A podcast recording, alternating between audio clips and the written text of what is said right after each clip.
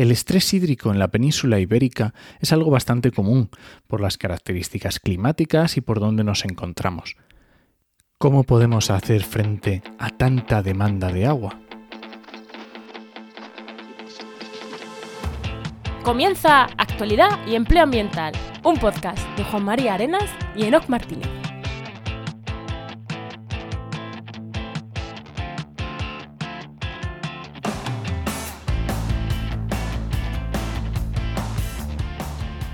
Buenas, soy Juan María Arenas Y yo, Enoc Martínez, y este podcast cuenta con el patrocinio de GeoInnova. profesionales expertos en territorio y medio ambiente, que puedes encontrar en www.geoinnova.org. Hoy en el programa 112 del martes 5 de octubre hablamos sobre agua regenerar, regenerada. Pero antes de nada, ¿qué tal, ¿qué tal tu semana? Pues no tengo ni idea, Juan. Ya estamos otra vez grabando con un montón de antelación y vete tú a saber qué he hecho yo la semana de antes del 5 de octubre. Yo qué sé. Lo he visto ahí en la nota del programa en vacío, digo, algo me va a sorprender. No, no, no, no tengo ni idea de lo que voy a hacer, pero algo seguro relacionado con podcast, ya te digo yo que sí. Seguro, ¿no? ¿Y tú, ¿y tú qué vas a hacer? Pues yo, estamos hablando con tiempo, pero tengo varias webs que tengo que hacerles cambios, varias webs de los clientes, pues eh, a Fundación Fire, a Diario Área, mm, de los clientes que de vez en cuando me van pidiendo cositas, y tengo que hacer varios, y lo tengo que hacer antes de irnos al Congreso de la AET, o sea que por narices va a ser eso. Y casi seguro que también con la web de Oikos MSP. Mm, casi seguro que va a estar con eso liado. Y si no está con eso, malo, porque es que hemos tenido algún problema en alguna web y no he podido dedicarme a lo que tenía que estar dedicándome, que eran esas tres cositas. Efectivamente. Bueno, vamos ya con el invitado. Venga, preséntanos a quién tenemos hoy. Pues hoy tenemos con nosotros a Marina Arnaldos, que es experta en innovación en el sector del agua y el medio ambiente, directora de crecimiento y soluciones de Cetaqua y PhD en tecnologías del tratamiento de aguas. Muy buena, Marina, ¿qué tal?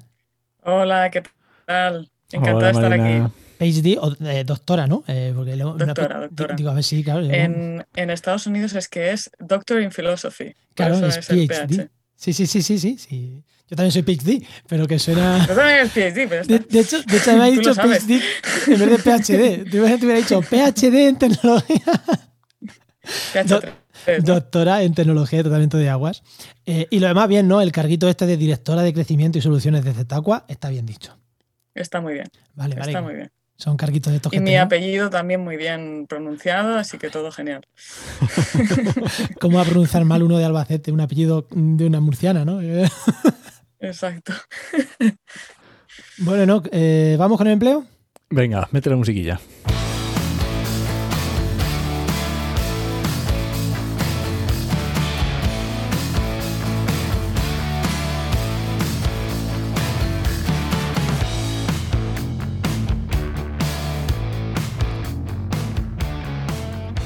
Bueno, ya sabéis que antes de meternos en, en- en harina, en meternos en los temas, Eno Martínez, director de la web www.trabajaenmedioambiente.com, el portal de búsqueda de empleo y para poner empleo, referencia en el sector del medio ambiente, nos trae un consejo, un consejo de empleo, ¿no? ¿Qué consejito nos traes hoy?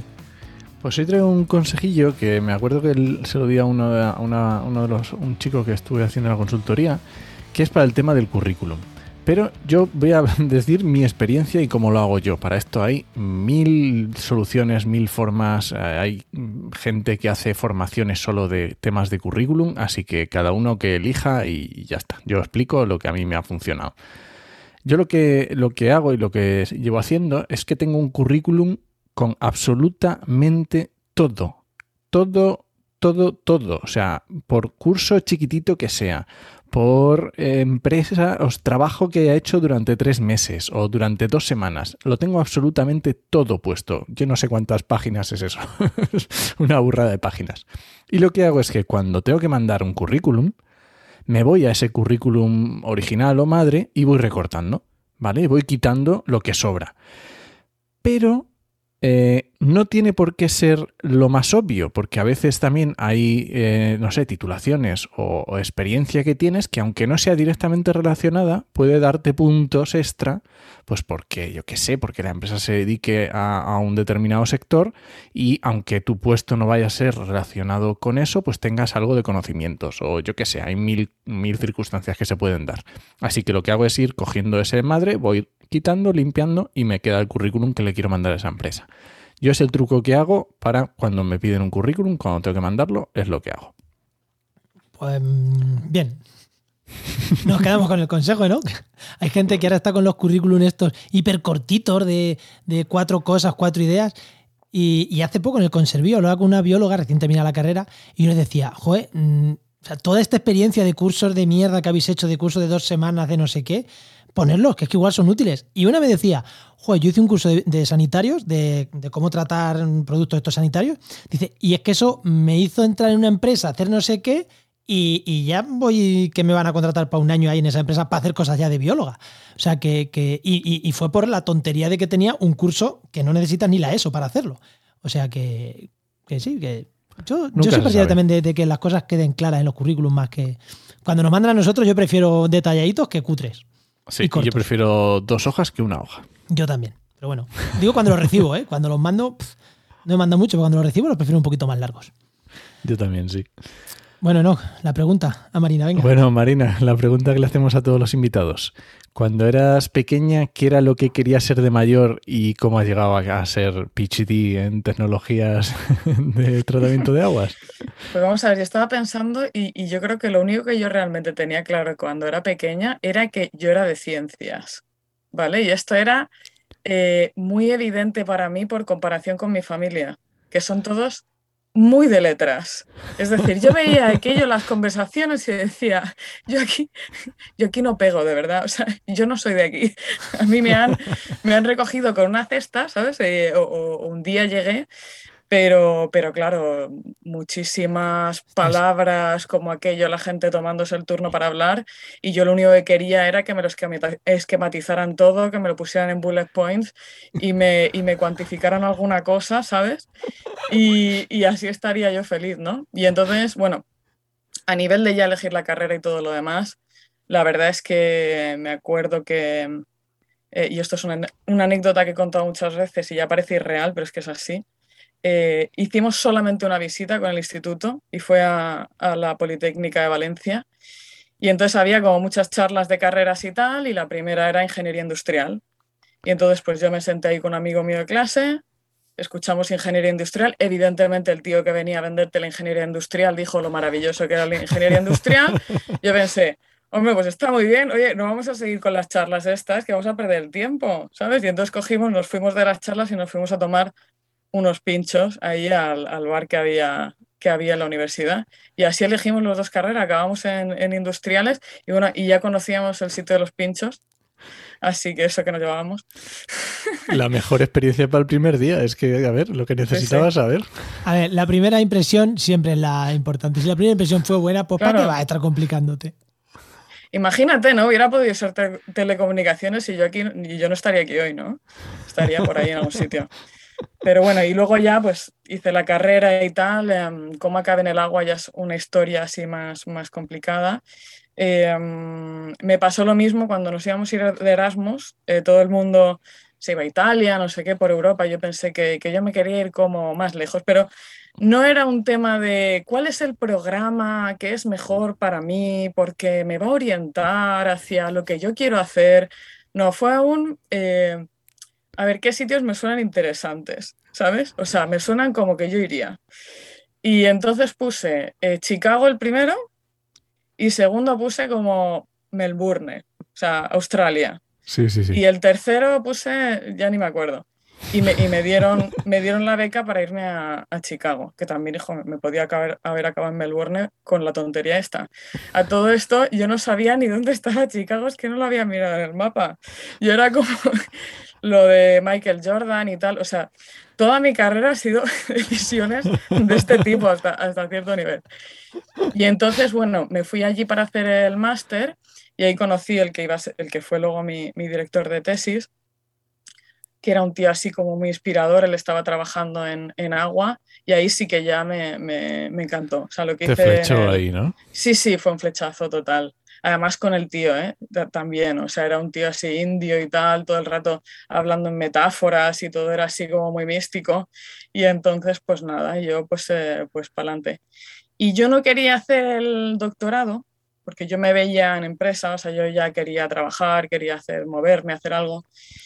Y, pero él me dijo una de estas cosas de, Marina, tú tienes que hacer esto porque este es el momento, porque no lo harás, porque estás en la mejor, no sé qué. Y pensé, pues mira, hijo, si has gastado la energía para decirme todo esto, pues yo lo hago. y, entonces hice el, Que, las decisiones en mi vida han sido tomadas justo antes de tomarme un pincho. Has gastado 15 minutos para algo, ya para adelante. Todas muy viscerales, sí. Y, y después de eso, pues nada, eh, volví a España con un contrato Marie Curie, que es em, para investigadores que han estado fuera de, España o que sean directamente fuera de España, de un Estado miembro, digamos, y, entonces pues te traen durante un periodo X de tiempo. Eh, normalmente es como, en este caso era como un consorcio de empresas y universidades y tal, y a mí me contrataron desde, desde una de las empresas del, consorcio y ahí empecé mi carrera en la IDI, em, digamos, en, aguas desde el punto de vista del sector privado, o sea, la empresa. Qué bueno. Y hasta entonces he ido, bueno, siguiendo, siguiendo como me gusta mucho, a, veces demasiado, me gusta demasiado mi trabajo. ¿Os acordáis esto de Michael Scott, este que, el, el, de, el de la serie esta, el de The Office, cuando le están entrevistando para no sé qué puesto, dice, ¿cuáles son ¿cuáles son tus debilidades? Y dice que me gusta, que soy demasiado responsable, eh, trabajo demasiadas horas, eh, que ha sonado un poco a eso, ¿sabes? Pero, pero es verdad, es verdad. A veces ya me lío mucho. Pero bueno, me gusta mucho, entonces pues ya... Pues para adelante, claro. ¿Tú eres? Lo siento porque no es una historia de ropa. No, está genial, hombre. ¿Sabes? No, no, no, no, no. Es que a mí me encanta porque la, idea de esto es que la gente que nos está escuchando se lleve una idea de de cómo la gente llega a los sitios donde está. Y además, joder, eh, no lo decía fuera de micro, en las consultorías que hacen OC, varias personas ¿no? le, han, le han hablado de ti y en varios círculos hemos escuchado hablar de ti. Eh, o sea, estarán como bueno. sí, es verdad. Entonces, ¿qué quiere decir? Que, que yo estoy aquí por, por, casualidades de la vida y por azar. O sea, mm. porque la primera mm. charla era en género tal y porque, y porque puse Chicago porque me sonaba lejos. O sea. Sí que, sí que puedo sacar como una especie, si puedo sacar una especie de moraleja, de esto, si digo, si hay alguien que piensa que, oye, la trayectoria de esta chica X, sí que hay una cosa que es que yo decía que las decisiones eran viscerales, pero que las decisiones viscerales también están basadas en algo, es que hay algo de ahí que te atrae, ¿sabes? Es decir, hay una motivación intrínseca que tú ves en eso que dices, oye, mira, yo no me he parado a pensar qué sueldo voy a tener ni que no sé qué, pero a mí esto me atrae, o sea, no lo voy a pensar más, me voy un poco con lo que me dice mi intuición. Y yo siempre lo he hecho así. O sea, yo cuando vi, por ejemplo, lo de la Marie Curie, yo dije, esto es mío, me da igual, voy a liar la parda, ¿sabes? Y, ya está. De no querer hacer una tesis a terminar volviendo a España con una Marie Curie, ¿eh? es, un pasito, ¿eh? es un salto grande. Sí, sí, la verdad que sí. Sí, pero es muy típico, yo esto lo digo muchas veces, cuando tienes que tomar una decisión y estás entre dos opciones, no hay cosa que mejor que tirar una moneda. Antes de que caiga la moneda, mm. ya has tomado la decisión. Porque ya sabes eh, ya, le has dado valor a cada uno de los dos y, ya sabes cuál te va a fastidiar si sale. Entonces ya da igual lo que salga la moneda, tú la, la decisión ya la has tomado. Así que, oye, a veces es una buena forma de tomar decisiones, está muy bien. Yo sí, ¿eh? yo coincido. Bueno, no, ¿vamos ya con el tema? Venga, vamos con las aguas regeneradas.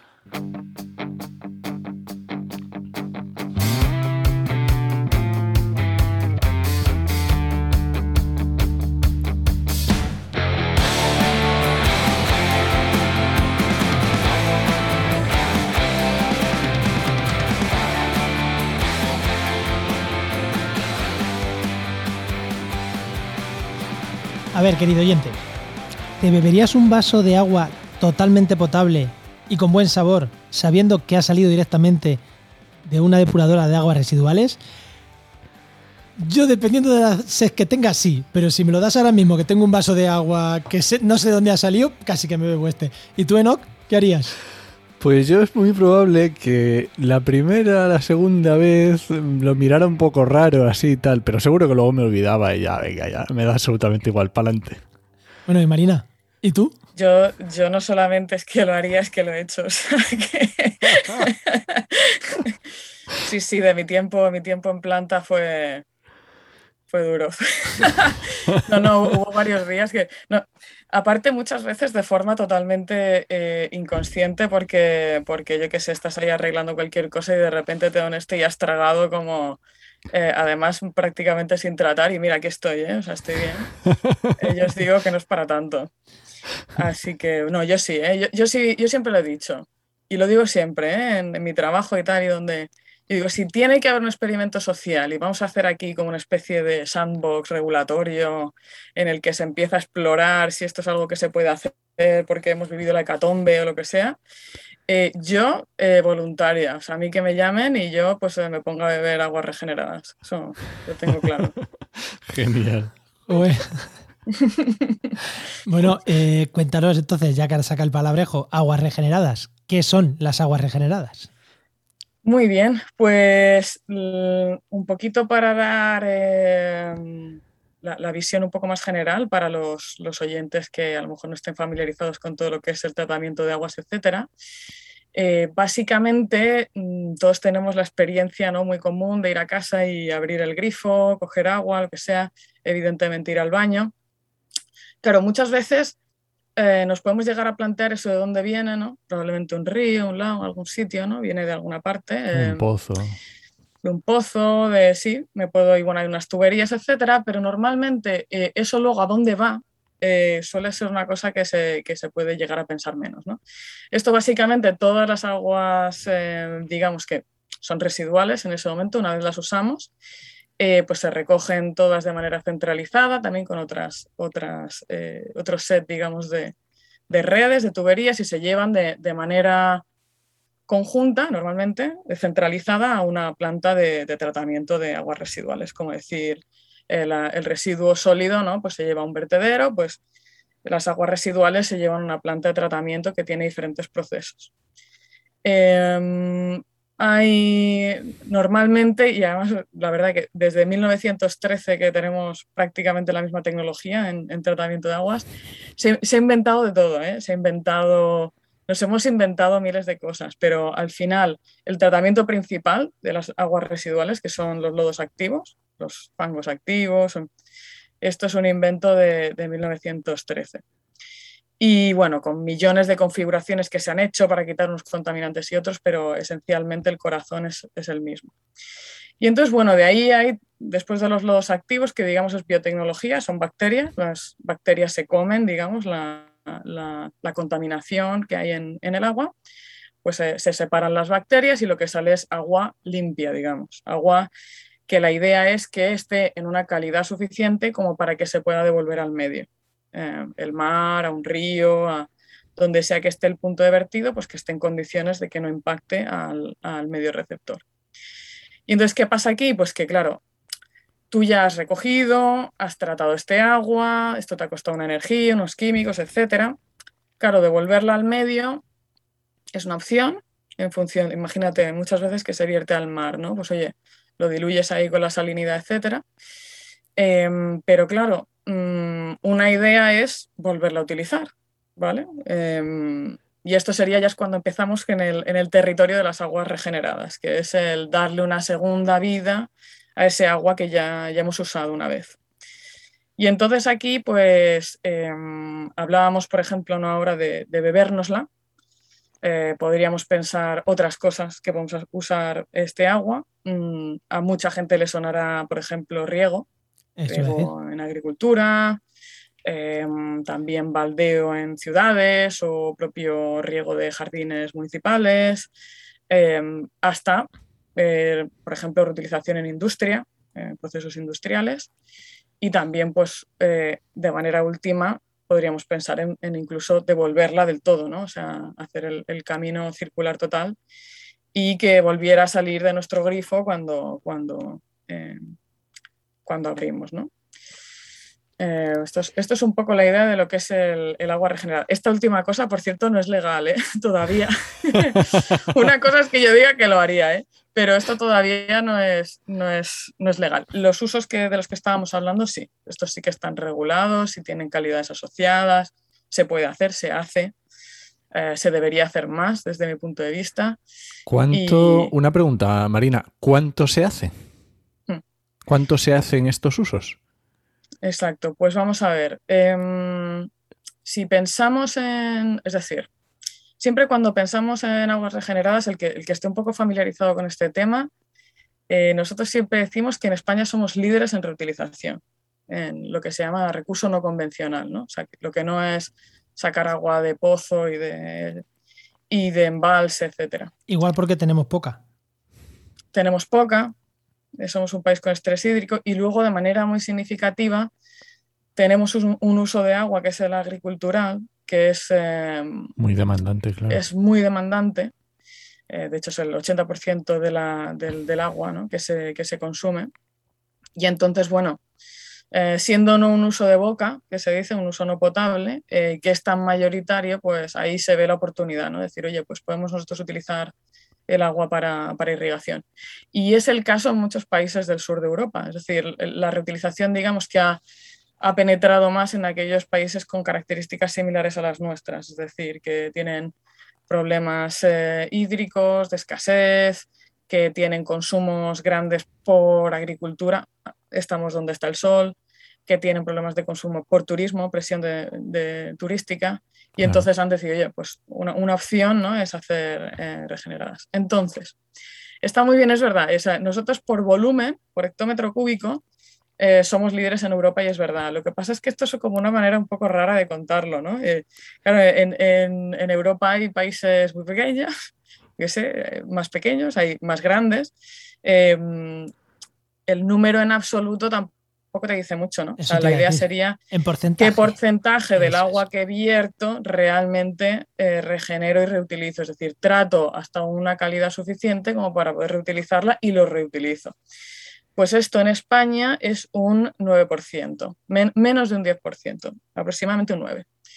Claro, esto para el, para el país que tenemos, ¿no? las necesidades hídricas que tenemos, los desbalances ¿no? muchas veces entre cuencas y las, las, las circunstancias que tenemos parece muy poco, ¿no? O sea, claro. Eh, diríamos, hay, hay, más oportunidad.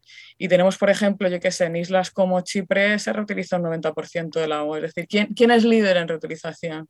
Hombre, eh, sí que es verdad que en España hay muchos más proyectos de reutilización, hay muchas más instalaciones de porque se, se reutiliza más volumen. Y es verdad que tenemos un ecosistema de conocimiento, empresas, de, digamos, cadena, pues que sí que es verdad que es puntero. Pero, hombre, a nivel de mm, hacerlo eh, a, un nivel razonable, ¿no? Que diríamos, pues estamos bastante detrás. ¿eh? Desde mi punto de vista es bastante incomprensible que estemos así. Una pregunta, eh, porque siempre que, bueno, casi todos los programas, cuando sabemos quién va a venir al programa, bueno, lo sabemos siempre quién va a venir, cuando, cuando nos pilla con tiempo, en el grupo de Telegram ponemos, oye, ¿qué pregunta le haríais, el grupo de Telegram que tenemos del podcast, qué pregunta le haríais a una experta en estos temas?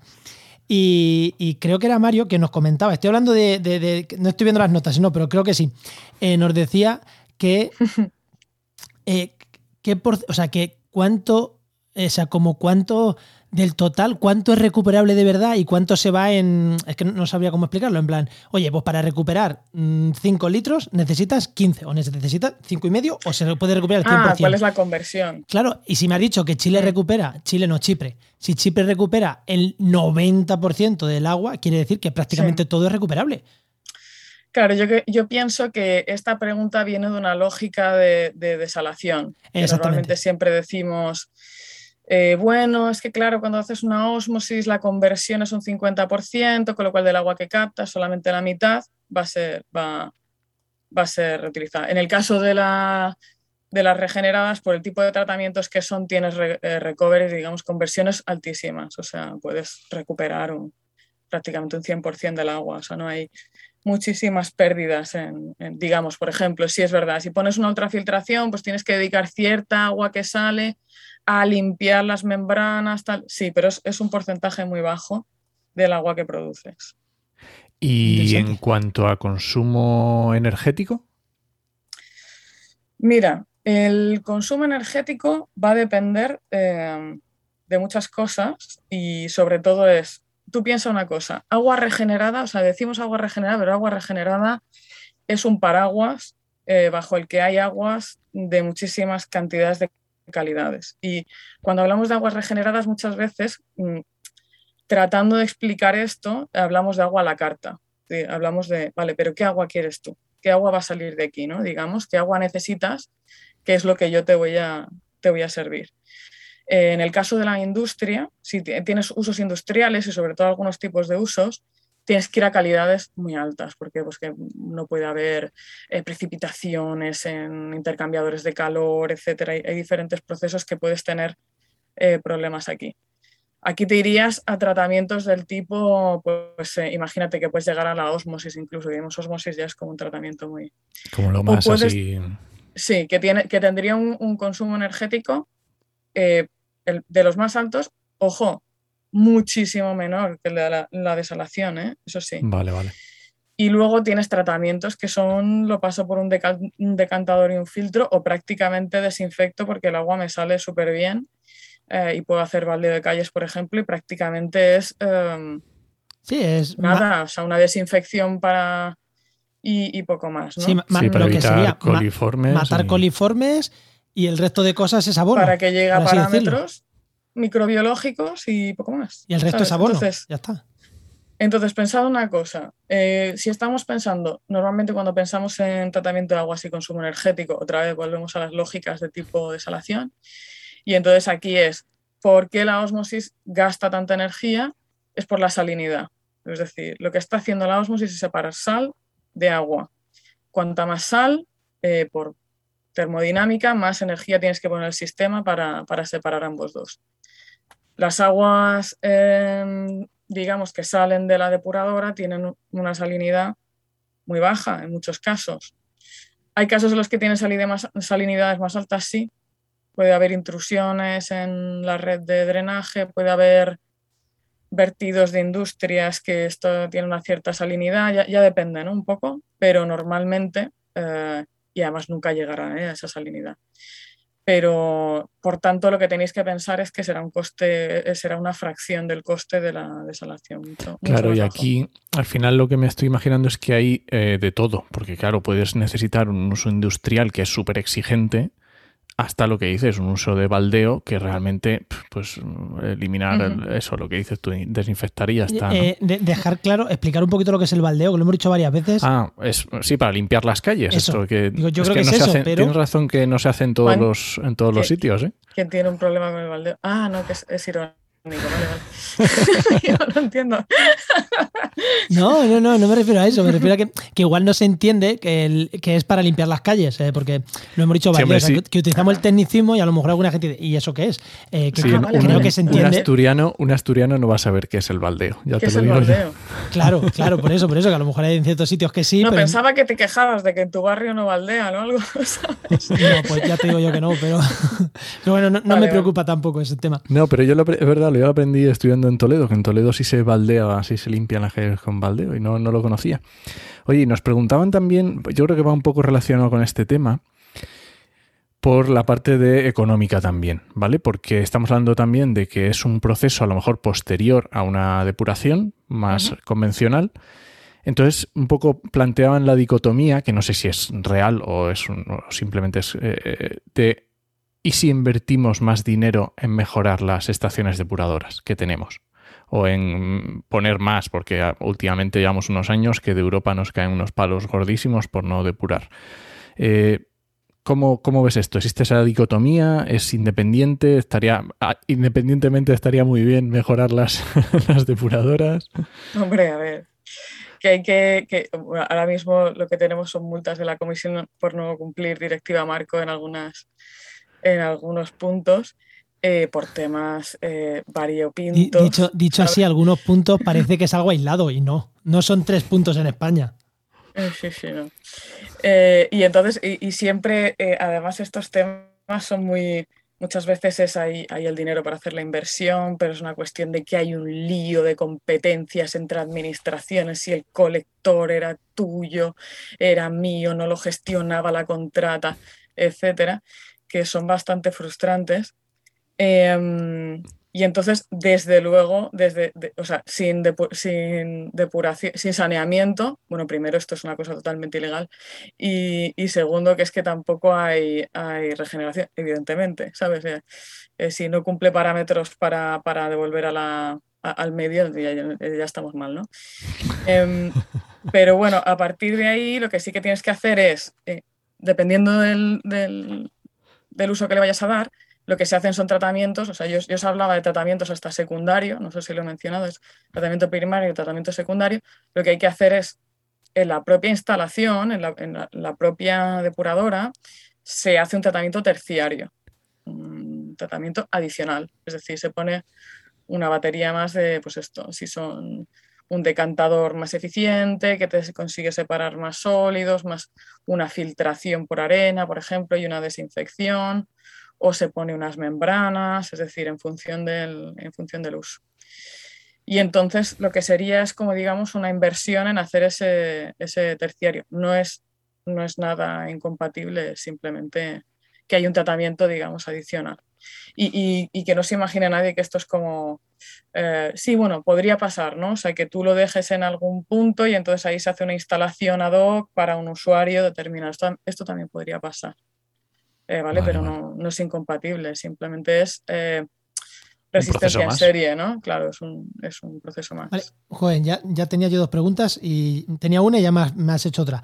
Eh, quería preguntarte, que ahora si quieres retomo la otra, eh, ¿qué normativa tiene que cumplir este agua? Aunque supongo, como nos has dicho, que es un tratamiento ad hoc en cada caso de uso, supongo que la normativa, mm. Mm, claro, esta pregunta un poco pierde, pierde fuerza porque me dirás, pues depende, no es lo mismo utilizarla para refrigerar una industria mm. que para utilizarla en procesos químicos súper específicos. Claro, pero ¿Qué normativa? ¿Hay alguna normativa que la regule eh, lo que se está haciendo y qué, qué, parámetros tiene que cumplir así en general? Sí, esto es lo, que hay es para las aguas regeneradas hay un real decreto em, que lo que te hace es que te dicta cuáles son eh, los parámetros físico-químicos, microbiológicos que tiene que tener el, agua para eh, ciertos usos. Y entonces allá te, para todos los usos regulados, no regulados evidentemente no, ya te dice en términos de, eh, de BO, de QO, sólidos en suspensión y ya lo que son coliformes, es decir, lo que es eh, parámetro microbiológico. Exacto, pues todas, todas estas cosas que serían, digamos, riesgos microbiológicos, lo que te dice es tienes que llegar a, esta, a este nivel de concentración. Luego te dicen que tiene que haber una adecuada gestión del riesgo, las instalaciones, etc. Y esto es España, ¿vale? ¿Qué es lo que, mm, qué es lo que pasa? Que ahora la Comisión Europea, hace, hace nada, eh, de hecho estamos ahora mismo en un periodo de moratoria de tres años para, hasta poder implementarla, pues hasta, hasta que se ponga en vigor, digamos, em, ha lanzado una regulación, no directiva, regulación, y lo, tiene que cumplir todo el mundo tal cual, en, aguas regeneradas para usos eh, en agricultura de irrigación, que lógicamente, em, digamos, es más importante a nivel regulatorio que lo, que tengan los Estados miembros, es decir, eh, gobierna por encima de lo, que, de lo que dice nuestra regulación. Y esta regulación va a ser más estricta en los parámetros que, controla. Eh, se, van, se, van, a introducir, por ejemplo, virus, eh, que, que, nuestra regulación no lo incluyan, y algunos parámetros, digamos, que se van a, se van a pedir eliminaciones más altas. Y luego se va a pedir un sistema de gestión de riesgo que es más complicado. O sea, es lo que decía nuestro, nuestro Real Decreto. Dice, bueno, hágase ¿no? una buena gestión del riesgo, etcétera. Y ahora sí que tiene que haber una identificación de puntos críticos y una gestión de todo lo que es el agua regenerada, no solamente en la instalación de regeneración, sino también a través de todos los sitios donde va etcétera, punto de uso y todo tiene que ver como un sistema de gestión de riesgo más global, eh, que lo que haga es garantizar que, lo que los productos, digamos, que luego se, se exporten a los diferentes Estados miembros, pues son sanitariamente eh, seguros. Y otra pregunta, ya que no, no irnos de este tema. Eh, vale, hemos dicho de una. Parece que con el tema de bacterias mm, hay la legislación bastante potente, hay que limpiar todo antes de que salga para que luego no, nos puedan decir en Alemania que mandamos pepinos, pepinos con coliformes desde España. Eh, ahora parece que en virus también se va a hacer fuerza para no mandar pepinos manchados de. Que, luego no eran nuestros, no era nuestra culpa, pero bueno, los alemanes nos echan la culpa a nosotros. Eh, Vale, pero y temas de siempre. metales pesados, tema de fosfato, porque claro, el eh, detergentes, jabones, eh, todo ese tema, ¿ahí mm, hay algo? O, o- porque claro, yo estoy pensando que para regar, bueno, pero si es para beber, no creo que sea muy sano estar bebiendo ese tipo de agua con esos contaminantes. ¿Hay Hmm. Ver, alguna el- legislación ahí, algo que se controle ahí o, o no? No, o sea, lo, lo que se, los que se controlan son más los parámetros que, que te digo, pero tenéis que tener en cuenta eh, cuando se llega a estos parámetros macro, digamos, tú puedes seguir miles mi- de millones de parámetros, ¿no? Pero hay que ser también razonable, es decir, qué hay y qué tratamiento se le está haciendo y qué es lo que realmente yo tengo que seguir. Para cuando se hacen los tratamientos eh, para este tipo de usos, el agua tiene, digamos, unos parámetros adecuados, ¿no? Ahora la Comisión Europea eh, sí que está como, no sé si, si lo habéis eh, escuchado, con la estrategia, bueno, por supuesto se lanzó todo lo que es el Green Deal, con todos sus ejes, etcétera. Uno de los ejes muy importantes que tiene la Comisión Europea es lo que se llama Zero Pollution, no sé si cero contaminación. Y entonces lo que está intentando hacer la Comisión Europea aquí es identificar cuál es el, el origen y destino y cómo van los contaminantes de todo tipo circulando a través de los alimentos al suelo, a la comida, al medio, a las personas, etc. Y aquí se harán, digamos, esfuerzos más fuertes de, de trazar muchas cosas que, yo qué sé, imposible ya de, trazar, ¿no? Pero bueno, lo que la, lo que la, y, y yo ya ha- hago un poco la, mi perspectiva ¿eh? de la regulación que tenemos en España versus la nueva regulación europea y un poco todas estas cosas. Esa- ese comentario que tú has hecho apunta a una cosa que es lo que todo el mundo, que todo el mundo piensa, pero que al, al final es también una bipolaridad. Es, yo quiero que una cosa que yo reutilizo, y sobre todo siendo agua y habiendo riesgo, porque tiene muchas cosas, tiene contaminantes, que tendrá, Dios mío, ¿no? Eh, hay un esfuerzo Hormonas. como, claro, hormonas, los, ca- el- los peces se han vuelto no sé qué, todo esto.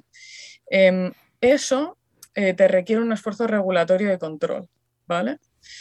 Ese esfuerzo regulatorio de control y de gestión de riesgo y de seguimiento de parámetros em, te impone una complejidad hacer eso, eh, te impone un coste, te impone unas autorizaciones, te impone diferentes niveles de reporting a diferentes administraciones. Eh, hace en un momento determinado que una cosa sea o pueda ser absolutamente imposible de hacer. ¿Por qué? Por- porque estás perdido en el, eh, Mare magnum ¿Sabes? de normativa. en el mare magnum de parámetros y, y- y gestión que te, que, te, que te involucra todo esto. Y por otro lado, por el lado medioambiental y por el lado de, oye, mm, tenemos que empezar a meter residuos en las cadenas de valor, eh, queremos llegar a 2050 descarbonizados y des, mm, tal y, Residuo y- cero. y residuo cero y todo, que estás intentando incentivar a la misma vez esas cosas, con lo cual estás intentando flexibilizar aquellos mecanismos que, que te permitan, eh, pues eso, tener eh, concesiones de uso fáciles o poder meterlas en cadenas de valor complejas, etc. Pues estas dos cosas no se llevan bien, ¿sabes? O sea, al final es La, la manta corta, es- ¿no? cuál es el punto medio que nos lleva a una situación razonable. Y aquí, para mí, es, nosotros llevamos reutilizando aguas en España, sí, muchísimos años. Llevamos exportando a los Estados miembros eh, alimentos y bueno, pasó lo de los pepinos, parece, cuántos kilos de, en fin, y ni siquiera era, ¿no? Ostras, en base a la evidencia empírica, por lo menos, podemos decir ostras, parece un poco, parece poco intuitivo para cualquiera que, que, hayamos lanzado una, una, regulación para fomentar la reutilización, que el objetivo es, primera línea, fomentar la reutilización en los Estados miembros y que lo siguiente que pasa es que nos encontremos en un periodo de tres años que tenemos que hacer esto y que lo que ya está diciendo todo el mundo es que, claro, con la instalación que yo tengo ahora, lo que yo estoy haciendo ahora, yo no puedo regenerar en tres años. Es decir, voy a tener que dejar de hacerlo. Con lo cual, mmm, pues eso, ¿no? O sea, hay que tener un enfoque, yo creo que muchas veces más, más holístico, es decir, cuál es el problema que queremos, que queremos solucionar. Yo coincido con todos los puntos de riesgo, etcétera. ¿eh? Lo que pasa es que también, ya te digo, y sobre todo usos como usos muy consolidados, ¿sabes? Es, la, agricultura es un uso consolidado, no sé. Yo no me preocupo de, de y hay miles, miles, de millones de estudios aparte, ¿eh? pero yo no me preocupo de, pues eso. y ahí cabe, cabe ¿no? el comentario de los alemanes de, de, qué pasa, ¿no? O sea, para los alemanes es muy cómodo poner esta, ¿sabes? Al final todo lo que son regulaciones de Parlamento Europeo se votan entre todos los Estados miembros, hay Estados miembros que tienen más peso, hay otros que tienen menos peso. Evidentemente, los ciertos países no de Europa lo que son es puros receptores y lo que les interesa es, oye, no, no. Aquí todo eh, perfectísimo. Aquí todo, ¿no? O sea, métemelo todo. Y, a nosotros lo que nos interesa es decir, ostras, ya, pero nosotros por la situación hídrica que tenemos en nuestros países necesitamos eh, tener como mecanismos que nos permitan regenerar y reutilizar. ¿no? Entonces. vale, pues y, vamos a y pensando un poco a la española, ¿vale? Voy a juntar una, pregunta que nos había hecho Mario con el, típico comentario español buscándole la vuelta. ¿Y si hacemos esta regeneración de aguas, pues por ejemplo, a través de un lagunaje? con unas plantas, con una percolación, con un filtro, una filtración natural, entre comillas, muchas comillas, y eh, lo vendemos como agua ni siquiera regenerada, agua propia de que hemos captado en el terreno. Eso no, es no es ninguna vuelta, eso está pasando. es que me lo suponía, es que me lo suponía. Eso, claro, claro. Hay muchísimas captaciones de potabilizadora muy cerca de donde está el punto de vertido de la DAR, em, infiltraciones en, acuífero, etc. Eh, pero esto una vez que pasa por el medio, ¿no? Perdemos un poco la trazabilidad. ¿Qué ha pasado? Bueno, pues no sabemos. Pasó al medio. está ahí. Claro, entonces es una cosa muy, muy rara sí, que a lo mejor nos estamos haciendo, a lo mejor nos estamos haciendo trampas al solitario. Estamos con haciendo ciertas normas, estamos bebiendo ya agua regenerada, pero nos estamos poniendo muy finos con el agua de. Oye, pues a lo mejor es una forma de evitarte, de evitar los problemas regulatorios. No, no, esto no es agua regenerada. Esto es agua cogida del río. Cierto que tres kilómetros más abajo, pero es agua del río. Se hace con esa, con esa verdadera intención. que justo fuera, fuera de micro hablaba con Enoch de otro tema, que ya con este vamos a cerrar es que, oye, ¿nos bebemos el agua regenerada, sí o no? Y, de cachondeo no, que yo decíamos, en muchos pueblos sí. O sea, se vierte al río y cinco kilómetros más abajo se coge agua del río y se bebe, con lo cual, mm, sí, ha pasado por cinco kilómetros. Es como un uso medioambiental, es como un agua regenerada de uso medioambiental eh, que nos permite mantener los caudales ecológicos. Y vaya, aquí hay un río, ¿no? O sea, de repente, aquí hay un río. Son ríos que solamente existen porque está la depuradora ahí echando agua, ¿no? pero hay un río de repente. Y entonces pues captas y potabilizas, y, pero esto convive en nuestra cabeza perfectamente. Pero esto, pero esto se hace. O sea, estamos, hay gente que esté viviendo este tipo de agua, ¿no? en plan, soltar una depuradora unos cuantos kilómetros más arriba. Sí, en muchos casos, a ver, yo no te diría que es pura, o sea, no hemos dado de que sea puramente, ¿no? Siempre dicen la, la, la, dilución es la solución a la contaminación, ¿no? Pues es, un poco como eh, pasa, se mezcla con más caudal, digamos, entonces ya esa mezcla, pues etcétera. Si estamos hablando de temas, por ejemplo, de, yo qué sé, pues mm, hay un lagunaje o hay X, ¿no? Que tú sabes que aquello infiltra en, terreno bien. También es verdad que, que, el propio suelo es un... es un filtro. Exacto. Entonces, bueno, a ver, no es que te estés bebiendo agua regenerada, pero sí que sí que hay muchos casos ¿no? que dices, bueno, lo pasas por el medio ambiente y, ya está. Si esto se hace de manera planificada, em, sabiendo que queremos utilizar tanto y que queremos tal, pues oye, conseguiremos más, ¿no? Yo creo que es un poco la idea. Vale, y ahora volviendo a la pregunta al inicio, ¿es viable lo de beber agua em, está reutilizada o, regenerada, ¿es viable? ¿Se, va a hacer en algún momento? Vamos, yo espero que sí. espero que sí. Y que me llamen, ¿eh? Para esto. cualquier gobierno, ¿eh? Em, sí, sí, se ha hecho ya. Se ha hecho ya. Se ha hecho en, Namibia. Se ha hecho. Eh, si vieras el tren tecnológico se te va la olla. O sea, aquello es como seguridad, ¿no? O sea, yo te aseguro que el, agua que tú ves de cualquier otro sitio va a ser menos segura que eso. O sea, como y más en Namibia.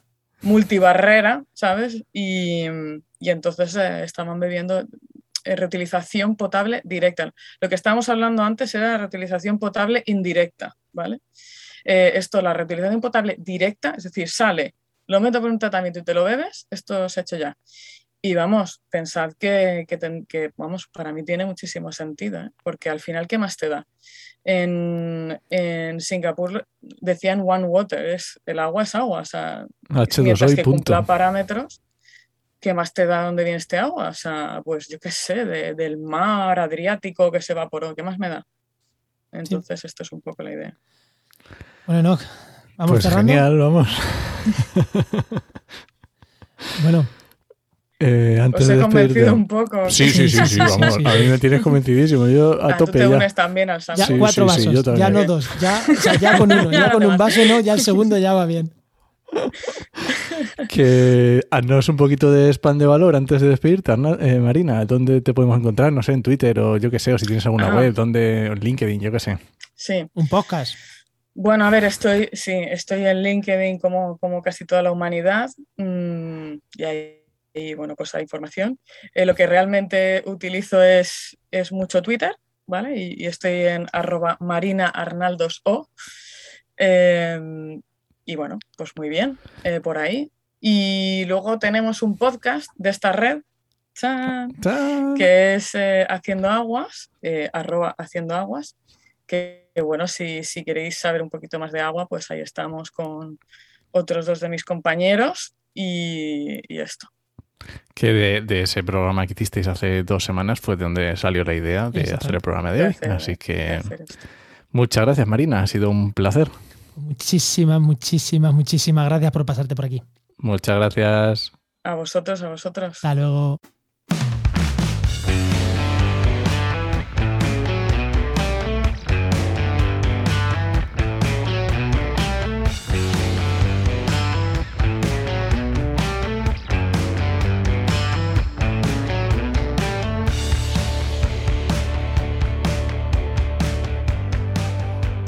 Bueno, no, y después de haber quedado claro que nos beberíamos un vaso de agua según sale de una planta de, tra- de tratamiento de, de- de- de una planta depuradora de, de- de aguas residuales, Luis, cuando escuches esto ya lo entenderás. Vamos con la sección, con la sección de Heinova que tenemos ya aquí a, a nuestro amigo Luis Quesada, que ya sabéis, director de Heinova.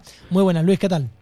Muy buenas, ¿qué tal? ¿Cómo estamos? Muy buenas, Luis. Ya, ya sabes, programa tal? 112, Luis. Luego te lo escuchas y ya entenderás esto del vaso de agua. Hecho. Pero hoy no, no vamos a hablar de vasos de agua, sino vamos a seguir por la línea de la fotovoltaica, que me encanta. Ya mm, tendré que hacer otro charco. Sí, es un tema curioso y que está evidentemente en boga. Eh, sí. Entonces, hablando de fotovoltaica, estudios de impacto ambiental de fotovoltaica. Sí, sí, sí. ¿Lo que es eso? Bueno, eh, un canal así, pues ya es lógico que, bueno, los, los oyentes de este canal seguro que ya saben más o menos lo que es un estudio de impacto ambiental, en el cual se, se identifican y se valoran el impacto que tiene eh, el proyecto, en este caso la implantación de, una planta solar fotovoltaica en, en una zona, eh, y qué medidas de integración eh, podemos, integración, de mitigación, de compensación, podemos trabajar a la hora de, de poder pues, eh, hacer este, este plan, este, este parque. ¿Vale? ¿Y qué diferencias tiene con los, con los. Porque claro, vosotros habéis hecho este tipo de cosas. ¿Qué, qué diferencias tiene con un estudio de impacto ambiental, por ejemplo, de la, del otro gran, gran bloque de renovables que son las, foto- eh, las la parte de aerogeneradores? ¿Qué, qué, qué- qué diferencias hay entre. qué diferencia uno del otro? A ver, evidentemente el tipo de proyecto no es el mismo, ¿vale? aunque está enfocado evidentemente a todo lo que es energía. Eh, que la justificación normalmente suele ser muy parecida, ¿no? La, justificación de cumplir los horizontes 2030, etcétera, eh, de energías y de seguir hacia una descarbonización, pero eh, las variables que contemplan pues son diferentes. No es el mismo impacto el que tiene un, parque eólico, ¿vale? En el que tenemos bichos casi 200 metros hasta pala, eh, que el de una planta solar fotovoltaica en la que, bueno, pues a lo mejor tenemos, tenemos placas que, pues que llegan a las 4 metros, 4 metros y medio, con mucho, vale, 4 o 5 metros, bueno, los 5 metros yo creo que ya no llega ninguna, de- depende de la disposición, pero evidentemente los, los eh, impactos son diferentes. Eh, las plantas son mucho más extensivas en el suelo, eh, los parques al final son un monigote que plantan ahí y el impacto, uno de los impactos más grandes que tienen, evidentemente, también son los accesos, ¿no? que muchas veces que tienen que abrir todos los accesos para, para subir eh, esos aerogeneradores hasta arriba. Es decir, hay que contemplar, dentro de los estudios, del estudio de impacto ambiental, ya sabéis que hay que contemplar pues, todas las fases, la fase de construcción, la fase de, de, de funcionamiento, la fase de, desmantelamiento. Y al final, pues cada uno pues, tiene unas, unas particularidades diferentes, pero el contenido del estudio de impacto ambiental está, está definido y todos tienen que ser iguales. Todos van a tener los mismos puntos y todos van a tener que seguirlo igual. Las variables va a ser lo que, lo que diferencian entre unos y otros. Imagino, porque este, ya lo he visto en varios sitios, que temas de desmantelamiento, ¿tú conoces de algún caso? Porque yo creo que igual empiezan ya a caducar algunos. Es que... Y no sé si... Es que no he visto todavía noticias de ninguno. No, eh, normalmente lo que, lo que suelen hacer, ¿vale? Lo que yo conozco, eh, suelen acabar repotenciando. Es decir, eh, cuando ya han pasado ciertas, ciertos años, lo que hacen es pedir un nuevo, una ampliación, pedir un nuevo proyecto, hacer un nuevo proyecto en el cual es, ese molino lo que hacen es cambiarlo, ¿vale? En esa repotenciación muchas veces lo que hacen es quitar varios molinos para poner un más grande, ¿vale? Quitan eh, molinos que antes eh, generaban, pues, no sé, pues dos y ahora pues entre con un solo molino generan ya esos dos, ¿vale? Eh, eso es más o menos lo que se está, lo que se está haciendo en estos momentos aprovechando ya el, el, impacto visual, o sea, como bueno, ya están aquí, pues, ¿sabes? ¿Y en fotovoltaica? En fotovoltaica yo no sé si hay tiempo a, a, quitar ninguno, o sea, esos están, además tú date cuenta que los, los eh, la financiación de esos proyectos van a 20, 30 años mínimo, ¿sabes? Seguramente. O sea, que a lo mejor van más a, a más largo plazo y todavía sí, no... Sí, sí, bueno, en realidad casi todos los proyectos van a eso, pero, pero eh, fotovoltaica yo creo que no se han quitado ninguno no se ha quitado ninguno que yo sepa que haya sido aprobado. Otra cosa es que no haya sido aprobado, que haya tirado por el camino en Ah, medio bueno. y que haya llegado ahí el inspector y haya dicho hola y se os haya llevado por delante. Pero bueno, eh, que, que, haya, que, hayan sido implementados, por ejemplo, antes del decretazo en 2008-2009, cuando se fue todo al pique, que justo antes había venido también una revolución, ¿vale? Y Sí. ha perdido el impuesto al sol, etcétera. Pues eh, esos yo creo que siguen en funcionamiento, ¿sabes? No- en todo caso, lo que han hecho ha sido hacerlos más grandes, ¿no? ampliaciones, pero quitarlos yo lo dudo. Habrán cambiado el, a lo mejor, por, por placas más eficientes, ese tipo de cuestiones, sí, pero los que están, yo que yo sepa, no. Desmontar todavía ninguno, ¿no? No. Te das cuenta que las placas se han cambiado. Una burrada. o sea, que Sí, no sé, que, que se, tenían- que se mejorarán y, y se han desmontado lo que tú dices. No porque haya acabado la concesión, sino porque ha mejorado tanto la tecnología que merezca la pena cambiar. Claro, efectivamente. Bueno, no, ¿alguna cosita más que preguntarle a Luis? Estaba pensando en, en- porque ha dicho una cosa muy interesante y es que los proyectos de Fanta Fotovoltaica, pues eh, obviamente son grandes, son, extensiones. Sí, claro. Claro, y esto tiene que ser un impacto para el territorio también interesante, no ya, o sea, de uso, no ya hablamos de mm. No, de hecho, es, es, eh, el, el mayor impacto que tiene es el consumo del suelo, el uso del suelo, porque al final estás cambiando ese uso, uso del suelo eh, y, y el- y es muy extensivo. Tú date cuenta que, cuando- o sea, que tenemos parques, pero que son enormes, de más de 100 hectáreas. O sea, sí, todos que pasan de porquería. 100 hectáreas, tú calcula a 2 hectáreas por mega, más o menos, pues eh, a partir de ahí, parques de 80, 90, pues imagínate, es que son mares, o sea, son lagunas enteras. Hecho, bueno, muchas veces un, un efecto visual óptico agradable que tienen estos, estos parques eh, es que de lejanía, o sea, cuando estás muy lejos parecen pues que, son charcas, pues, que son eh, zonas pues que son, pues eso, ¿no? Como laguitos, como Eh, zonas Adrián, húmedas. en el, en etcétera. el programa que hicimos hablando de esto, en el 110, si no recuerdo mal, uno de los impactos sobre la fauna es que había reportado ya casos de patos que se mataban, que se pegaban contra las placas. Claro, claro, porque llegan así desde lejos, van, van directos, ¿sabes? Pero eh, visualmente es otra, otra, otra forma. Tú date cuenta que a medida que vamos pasando el tiempo, cada vez vamos reportando impactos diferentes. No es el mismo conocimiento que tenemos de los impactos producidos de estos proyectos hace 10 años, Que ahora. claro. ¿vale? Que los que tenemos ahora, ¿sabes? Eh, los estudios de biofauna, que la gente dice, hostia, pero los estudios de biofauna, un parque fotovoltaico, ¿Por qué tiene que tener un estudio de fauna? Si es que no. Bueno, pues a lo mejor es que resulta que estás poniendo mm, ese parque en una zona de campeo, una zona en los Claro, que hay nidos, agutarda o etcétera. Mm, O que zonas en los que es una zona. en la- eh, si eh, los vuelos que se registran en, este, en el estudio de fauna pues son muy bajos, ¿qué pasa? Pues que se, se, se- se estampan contra, los, contra las placas, ¿sabes? Es que es, eh, son cosas que poco a poco se van conociendo con los estudios que se van haciendo en la investigación. Es muy importante. Nada, que se sigan, que se sigan haciendo y, y- y Sí. espero que cada vez se mejoren esos estudios porque seguro, seguro, seguro que lo que hacéis ahora será cutre, entre comillas, a lo que se va a pedir dentro de 10 años y espero que así sea. Que, que la cosa vaya, vaya mejorando porque no... Efectivamente, efectivamente. Sí, sí. Muy bien, oye, pues muchas gracias, Luis. Gracias a vosotros, como siempre. Venga, pues hasta la, hasta la próxima, Luis. Y recuerda que esta sección te llega gracias a nuestro patrocinador, a GeoInnova, Profesionales expertos en territorio y medio y ambiente. que puedes encontrar en www.geoinnova.org.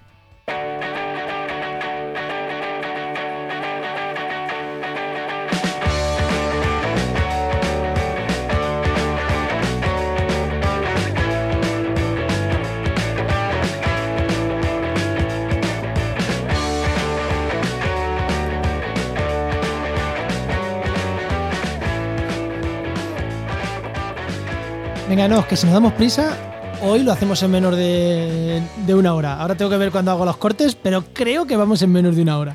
Venga, pues vamos a hacer rapidito una recomendación de podcast que como no podía ser de otra manera, vamos a recomendar el podcast de Haciendo Aguas. De nuestra, amiga de nuestra invitada Marina y de sus dos compañeros, que sus nombres Luis y Ay, nunca me acuerdo. Me cago en la leche. Luis Marina y la otra persona del podcast. Perdónanos, y fíjate que es de nuestra red, pero. y es un poco que escuchamos, pero bueno, pero eh, hay veces que se olvidan los nombres. Mira, Perdona por haberte pillado así, no, nada, nada. Y tú estuviste invitado a ese podcast, ¿no? Y aún así no te acuerdas de cómo se llamaba. Sí, es que, es que le hagas, es que no me, no me da la vida. Venga, anda, Alejandro. Venga, Alejandro. No, Alejandro, perdónalo que no he estado buscándolo, ¿eh? No, no estaba No, no, alargando no, yo la no, no, conversación no, para que no. lo buscara. No, Por supuesto que no. Ya venía a la cabeza. Venga, anda, cierro. Venga, vámonos. Recuerda que este podcast pertenece a la red de podcast Podcastidae, la red de podcast de ciencia, medio ambiente y naturaleza. Y muchas gracias por compartir el programa, por los comentarios que nos dejáis en redes sociales, por seguir también a, a- a Haciendo Aguas, que seguro que ahora lo vais a seguir y antes no lo seguíais. Si antes no lo seguíais, lo vais a seguir ahora. Nada, que Muchas muchísimas gracias. gracias. Y muchísimas gracias a la gente de nuestro grupo de Telegram, que, que ahora solo hablamos de los programas y aún así la gente respeta y, y hablamos de los programas y, y guay, guay, el grupo de Telegram de Actualidad y Empleo Ambiental. preguntas muy chulas. Y nada, Enoch. Te esperamos en el siguiente programa de Actualidad y Empleo Ambiental. Nos escuchamos. Adiós.